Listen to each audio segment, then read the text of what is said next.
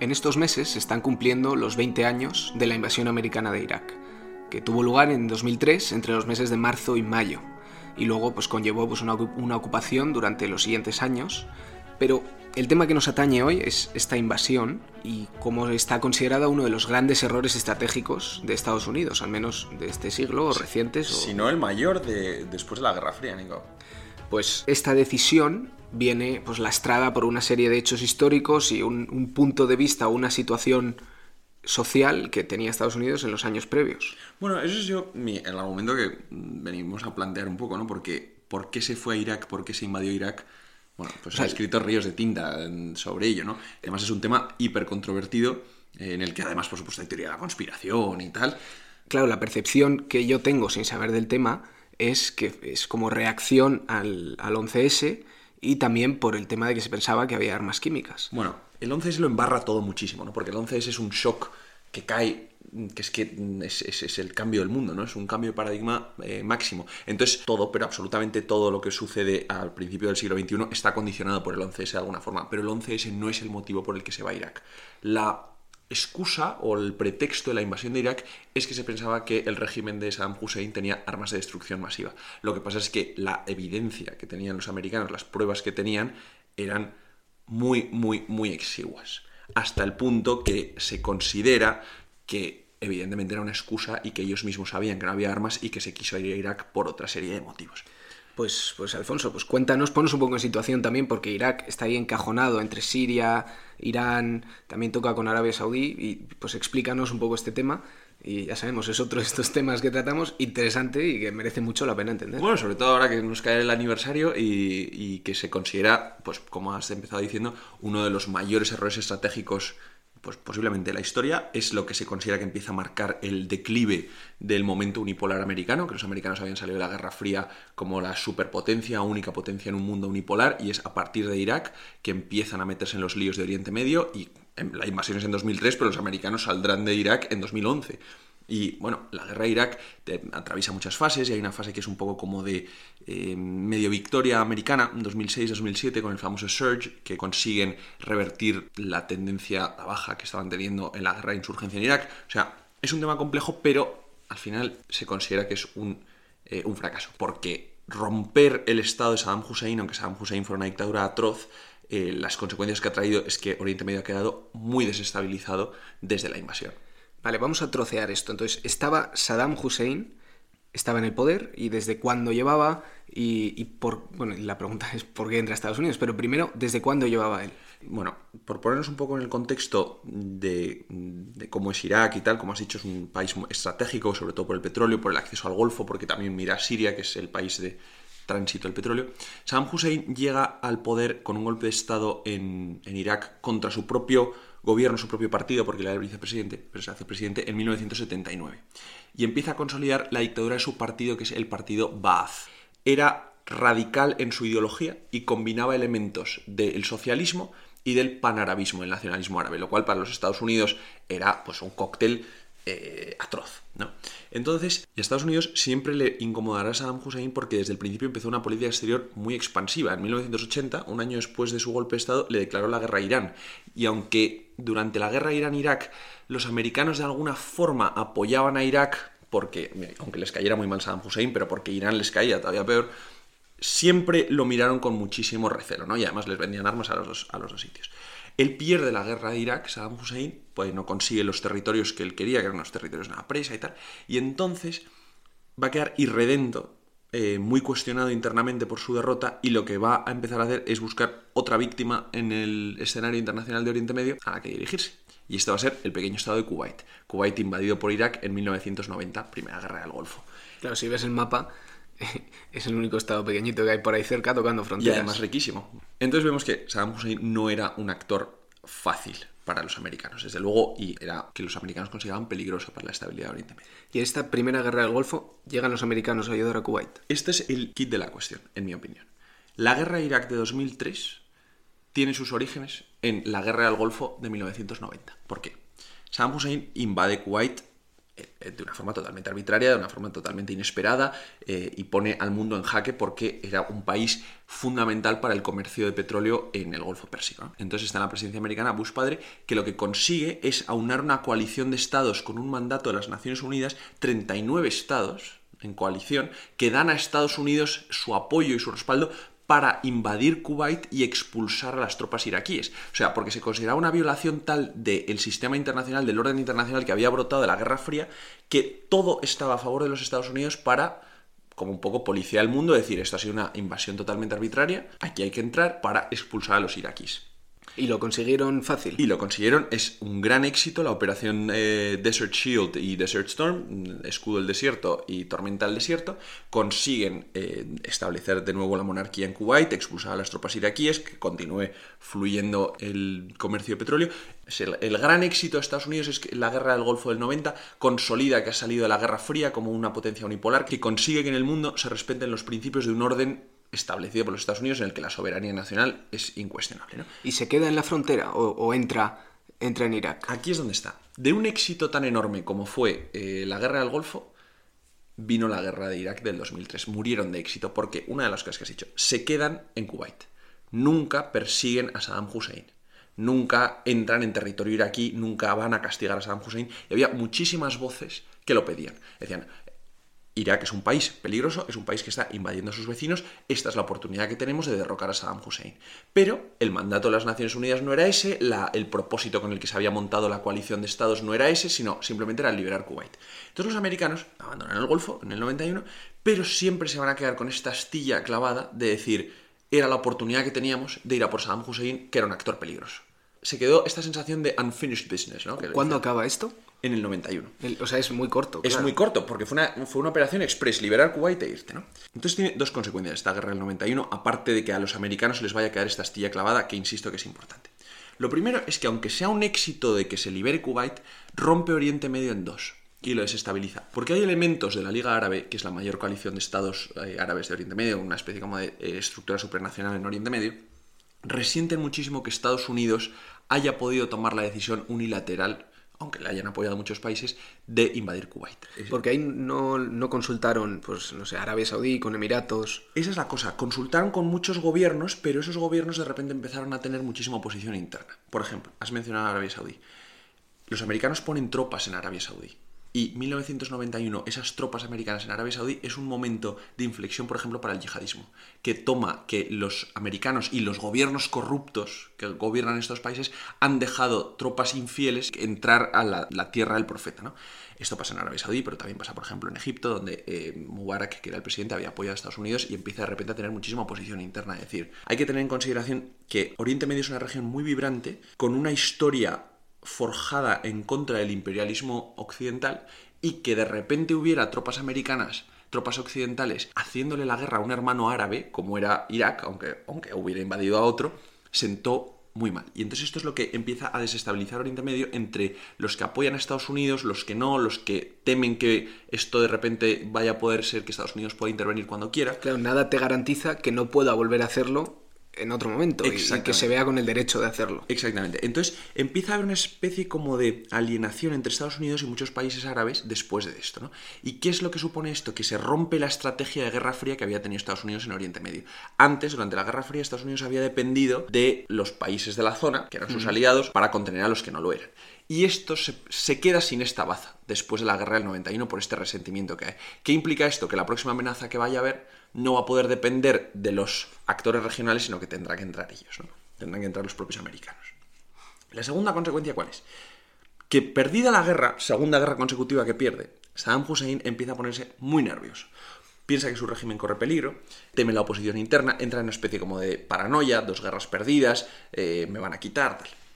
Y entonces, de alguna forma como para paliar los efectos de la derrota, lanza una retórica expansionista, retoma el panarabismo, eh, empieza a decir que eh, él es el único adalid contra el imperialismo americano, de alguna forma empieza como a, ¿sabes? A aunar todo este resentimiento. y hacer suyos los argumentos de, de, la oposición en los distintos países. Eh, exactamente. No sé si llamarla oposición, pero de la gente que estaba en desacuerdo con sus gobiernos. Exactamente. Y entonces, ¿qué supone esto? Que los Estados Unidos de repente van a empezar, van a, empezar a pensar, a ver si hicimos mal en dejarle en el 91, ¿no? A ver si ahora, con todo este resentimiento nuevo que está habiendo en Oriente Medio, a ver si lo va a capitalizar de alguna forma. Lo que pasa es que Irak ya no tenía una capacidad militar para ser una amenaza para nadie, ¿no? Pero parecía que sí.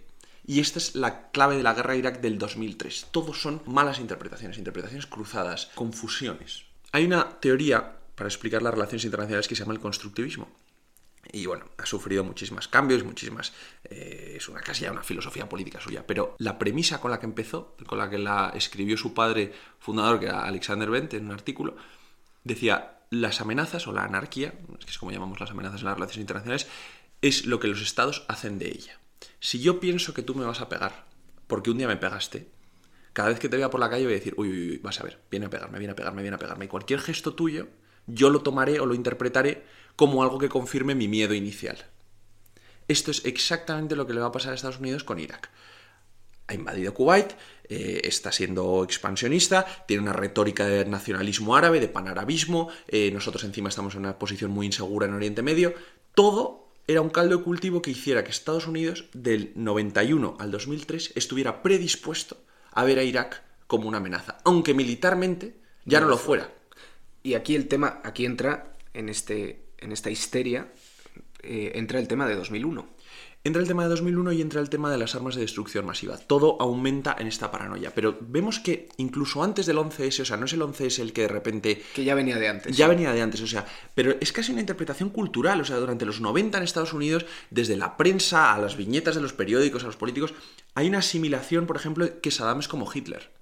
O sea, esto ya te, te da una idea de eh, cuál es la percepción cultural que están teniendo, ¿no? Pues Hitler era un dictador que, como no se le paró a tiempo, empezó a invadir Europa y llevó al mundo a la Segunda Guerra Mundial. Cuando tú ya estás asimilando que Saddam es así, ya te está dando una pista de cómo está interiorizada esta idea de que es una amenaza, es una amenaza, es una amenaza, tenemos que combatirla cuanto antes. Aquí también he leído argumentos que dicen que había, que había entidades interesadas en, en hacer la guerra. Esto es el, Military Industrial Complex. No sé si esto, tú sé que no estás muy de acuerdo con esto, pero también, ¿qué, se puede saber de esto? Bueno, bueno primero, ¿qué es? ¿Qué, es esto? El, Military Industrial Complex es...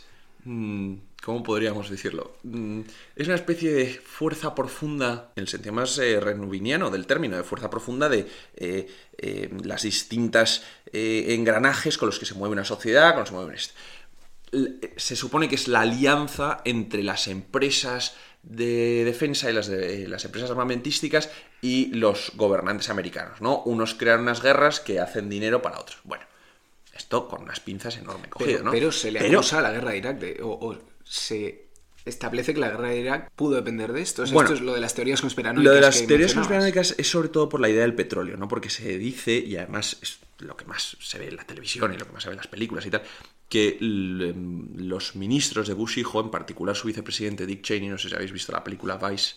Sí, sí, sí, sí. Bueno, pues eh, tenía eh, acciones en Chevron y Condoleezza Rice, que era su eh, consejera de Seguridad Nacional, también tenía acciones. Son petrolíferas americanas. tenía acciones en petroleras que americanas. Sube el precio del petróleo porque se cae Kuwait, entonces estos ganan. Exacto. Y entonces que cuando fueron a la guerra de Irak en el 2003 eh, de repente sus acciones eh, se, se y es que si, acabéis, si veis la película de Vice, que es la biografía de Dick Cheney, la conclusión a la que llega es decir, uy, cuando invadieron Irak el precio de las acciones de Chevron era tanto y después de la invasión de Irak se mm, disparó un 200%, no sé qué dices, pues vaya. Ah, claro, no, no, sí, porque esto es invasión de Irak que también tenía producción de petróleo. claro, exacto. He dicho Kuwait, pero Irak, sí. El petróleo, yo, o sea, no voy a decir que es una teoría conspiracionista, pero porque además hay literatura sobre ello, pero yo el libro más serio que he leído sobre el argumento del petróleo en la guerra de Irak como, o como causa de la guerra de Irak, en mi opinión, no se sostiene. Es un libro de Christopher Doran que se llama, eh, no me acuerdo cómo se llamaba, pero era Why, Why Iraq was a danger for US capitalism and had to be invaded, una cosa de esas. Y te argumenta que Irak se fue por petróleo. Pero hay un libro fantástico que se llama The Vulcans, de James Mann, que te explica un poco la historia de los ministros de Bush hijo, ¿no? de la gente que orquestó la guerra de Irak. Y te enseña que verdaderamente era gente concienciada en cambiar los fundamentos de la diplomacia americana, de la gran estrategia americana y que tenía una visión estratégica de futuro y que estaba convencida de la amenaza geopolítica que suponía Saddam Hussein. O sea, no era un vamos a decir que Saddam Hussein es una amenaza para ir y quedarnos con el petróleo americano o para ir y que, eh, ¿sabes? Pero lo de las armas de destrucción masiva nunca se llegó a demostrar. Es que lo de las armas de destrucción masiva es es, es, otro tema, pero también influye en esta paranoia. Irak siempre había tenido armas químicas y había utilizado armas químicas durante la guerra de Irán-Irak en los 80, pero había ido cancelando este programa progresivamente, sobre todo presionado por la comunidad internacional. Y había estado bajo, bajo el ojo de la ONU por ello. ¿no?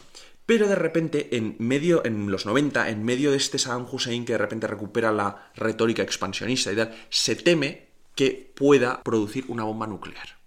Y se crea un comité de inspección de las Naciones Unidas, que abandona a los Estados Unidos, para ver si verdaderamente está creando la bomba. Y les dejan entrar. El régimen de Saddam Hussein, que acaba de perder la guerra del Golfo del 91, está en paranoia total de que la oposición interna lo vaya a derribar, entonces el régimen empieza a poner trabas a los inspectores de las Naciones Unidas porque teme que son agentes de la CIA que quieren quitar a Saddam Hussein. Estamos en un momento, como digo, de verdad, es como si nos ponemos que ahora van a ir agentes de la ONU a Rusia pues lo primero que van a pensar los rusos es que son de la CIA, ¿no? O a Corea del Norte, a vigilar cómo son los programas nucleares. Pues lo primero que van a pensar es que son agentes americanos o que son agentes externos, ¿no? Entonces, las trabas, ¿ves cómo digo que es una confusión? Las trabas que les ponen a los inspectores, los americanos lo interpretan como que verdaderamente hay un programa de armas nucleares que quieren mantener oculto pero no me parece no me parece una conclusión ilógica. No es una conclusión ilógica, pero la cosa es que nunca hubo evidencia de ello. Y yo, es que no tenían capacidad para ello, no tenían capacidad para ello, ¿no? Pero entran todos en una... Es casi una profecía autocumplidora. Si tú no me dejas entrar es porque tienes algo. No, yo no te dejo entrar porque el que me quieres derribar eres tú, no. ¿Sabes? Sí, sí, sí, sí. Yo creo que llega un punto, como dice un historiador que se llama Joshua Rovner, que los americanos veían las armas donde no estaban. O sea, porque estaban convencidos de que estaban, pero no... Todo, tiene una, todo está rodeado como una, una idea de excusa, ¿sabes? Como de pretexto. Y era una predisposición, como lo llama Robner, una predisposición psicológica casi. A ver a Saddam Hussein como una amenaza, aunque su país estuviera en ruina, aunque no tuviera la capacidad para crear una bomba, aunque no, aunque no fuera una amenaza de por sí, porque ya estaba muy débil. Esto es, eh, se estudia como uno de los sesgos, creo que es sesgo de confirmación, que es que tienes una idea preconcebida y la los datos que ves los ajustas para que confirmen tu teoría. Exactamente. Bueno, pues en relaciones internacionales esto es lo del, lo del, constructivismo. Si yo pienso que tú vienes a por mí, todo lo que tú hagas yo lo voy a interpretar como algo que confirme mi teoría. Y por eso se explican los ataques preventivos, ¿no? Atacaré primero porque pienso que me vas a atacar tú. Mm. Eso es un dilema de seguridad que se llama, ¿no? Entonces, en todo este clima viciado viene el shock del 11S. La relación entre Saddam Hussein y el 11S es mínima, por no decir nula. Porque ¿quiénes iban en los aviones o cómo? El 11S está, eh, es un atentado terrorista organizado por Al-Qaeda, que los vínculos entre Al-Qaeda y el régimen de Saddam Hussein eran muy nimios, muy nimios. Eh, para empezar, el régimen de Saddam Hussein no era un régimen islámico. Era un régimen de socialismo árabe, que era una cosa... ¿Cuál, es, la, ¿cuál es la diferencia? Bueno, estas son todas ideologías que vienen de la Guerra Fría, pero el socialismo árabe lo que trataba un poco era de aunar el antiimperialismo que siempre estaba presente en Oriente Medio con las ideas de comunismo de la Unión Soviética, de revolución social y tal. Y el yihadismo, bueno, que el yihadismo es que es, es una palabra que es que de verdad hay una cantidad de ideologías y de movimientos dentro del yihadismo, el salafismo, el wahabismo, tal, pero básicamente combinaba ese antiimperialismo con eh, fundamentalismo islámico, ¿no? con, eh, islamismo político. Las organizaciones eh, yihadistas estaban basadas en una ideología que era contraria a las del nacionalismo árabe. O sea, no, no, no, había, un, no había un nexo. No entiendo por qué contraria. Porque una es atea y la otra no. O sea, porque, vamos, atea. la una toma unos principios del islamismo político, que es el yihadismo, y la otra no. Vale. La otra son fundamentos socialistas casi, ¿no?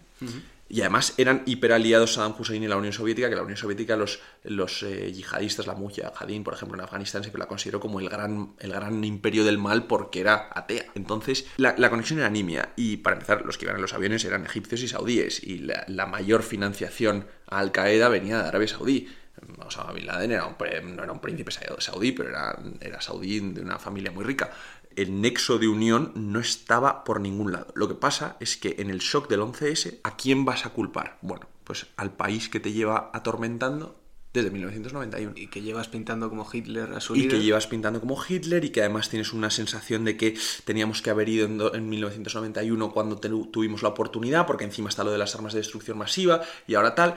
Es una espiral de confusión. Pero es lo que digo decir, ¿fue un error estratégico? Sí, pero estaba basado en una concepción que se creía correcta. Que es decir, Saddam Hussein es una amenaza. Pero nunca se demostró que, pudiera ejercer esa amenaza. Exactamente, porque las pruebas eran tan, tan, tan escasas por eso la coalición de 2003 no tiene el apoyo internacional que tenía la coalición de 1991. Y ahí entra España también. Ahí entra España, pero a ver, la, la, gran pareja es Estados Unidos y el Reino Unido, eh, Bush y Tony Blair. España y Portugal e Italia, mm, sí, Aznar va a las Azores y mandamos eh, los cuerpos expedicionarios plus ultra, que eran como 1.300 hombres, los mandamos a Irak y tal, que los quitó Zapatero el primer día que vino. Pero las grandes potencias, Alemania y Francia, son las que más se oponen a la guerra de Irak, Rusia y China también, en ese momento, eh, porque se consideraba que era arbitrario. O sea, lo mismo que em, Estados Unidos había acusado a Saddam Hussein de hacer en el 91, de invadir Irak, de invadir Kuwait arbitrariamente. Estados Unidos, ahora se lo acusaban a Estados Unidos porque no había pruebas, no había evidencia de la existencia de armas de destrucción masiva. Era simplemente, y esto es mi opinión ya como, dices, como historiador contemporáneo, ¿no? el producto de una ensoñación fatídica, pero que venía ahondándose desde 1991. ¿Y cómo acaba todo el tema? Porque consiguen ganar rápidamente, o consiguen invadir y ocupar rápidamente, y, pero se quedan hasta 2009. Claro, porque lo primero que hacen es llegar a Bagdad, que derriban, es muy famoso el momento en el que derriban la estatua de Saddam Hussein y además si veis el vídeo hay uno de los soldados que está subiéndose a la estatua, le cubre la cabeza con una bandera americana. Y en eso reciben una llamada por el walkie-talkie o por el que sea que le dijeron quita la bandera, quita la bandera, quita la bandera. ¿Por qué? Porque era como el venimos a conquistar, ¿no? Era una imagen como colonialista, ¿no? Esperaban que la población eh, apoyara la liberación, porque Saddam Hussein era un tirano y tal. Y aunque los primeros meses son muy exitosos, la cosa empieza a ir de mal en peor enseguida. Porque empiezan a enfrentarse a una guerra de insurgencia dentro del propio Irak. Se organizan milicias, se organizan eh, distintos grupos que con Saddam Hussein estaban bajo la bota del régimen, pero que al destruirse el régimen por la invasión extranjera, de repente empieza a brotar el desorden por todas partes. Y son una cantidad de facciones, algunas de oposición, otras que tenían ideologías más yihadistas. Se, se arma un lío enorme porque el puño de hierro de Saddam Hussein de repente desaparece. ¿A, él le cogen?